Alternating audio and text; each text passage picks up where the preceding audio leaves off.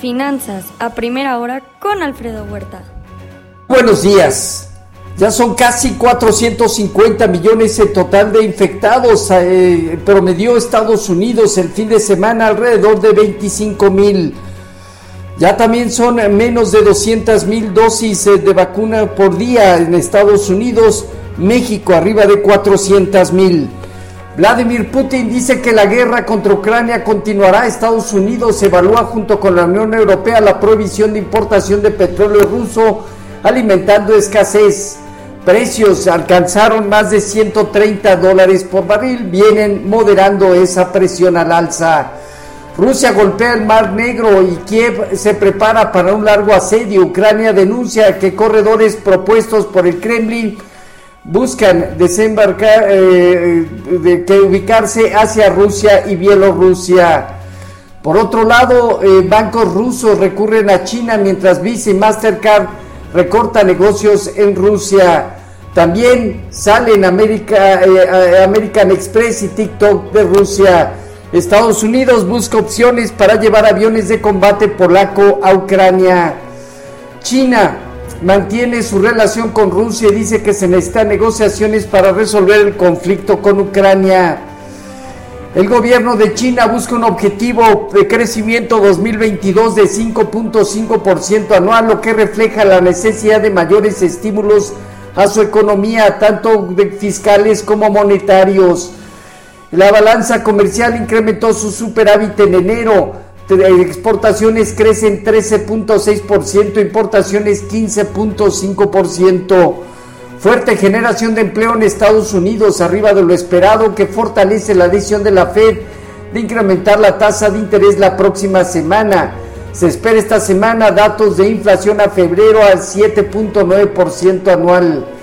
El gobierno de Joe Biden puede seguir expulsando a familias migrantes cruzando la frontera sur con México pero no puede enviarlas a donde sean perseguidas o torturadas. Alza de la gasolina en Estados Unidos se dispara un 11% en la semana, su nivel más alto desde 2008. Hoy también se mantiene en alza en precios del petróleo, gas y gasolina. Este jueves habrá reunión de política monetaria del Banco Central Europeo. El índice de precios de alimentos de la FAO rompió récord. Joe Biden y la Fed atrapados entre la inflación y la prohibición de petróleo ruso con una economía fuerte.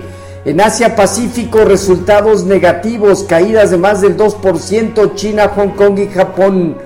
En Europa dominan movimientos de baja que van desde 1.6% el Financial Times de Londres hasta 2.9% Alemania.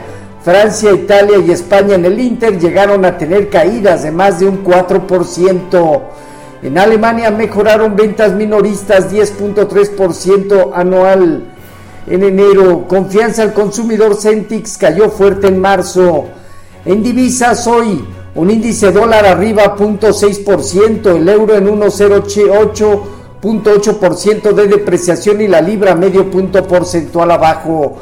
El petróleo casi 6% arriba, el WTI en 122.6 dólares y el Brent del Mar del Norte en 124.6 dólares. El oro en 1996 dólares, 1,5% arriba, tocó ya los 2.000 dólares. La plata y cobre 1% positivo. Cierres negativos de las bolsas el viernes pasado en Estados Unidos que confirma la tendencia secundaria de baja con un dólar fuerte y demanda por curva de bonos del Tesoro. Destacan al alza el sector de energía y a la baja el financiero, tecnológico, consumo discrecional y comunicación. El Dow Jones parte de los 33.614 unidades y probará hacia los 33.250 unidades una zona relevante. El Nasdaq en 13.313 puntos, 13.100 unidades, importante. Y el Standard Poor's 4.328 unidades, perdió el 0.8%. El rendimiento del bono a 10 años se colocó alrededor de unos 73%, nivel donde se encuentra hoy. En cuanto al tipo de cambio en México, 20.95 finalizó un 1,5% al alza. Hoy está arriba o alrededor de 21.20.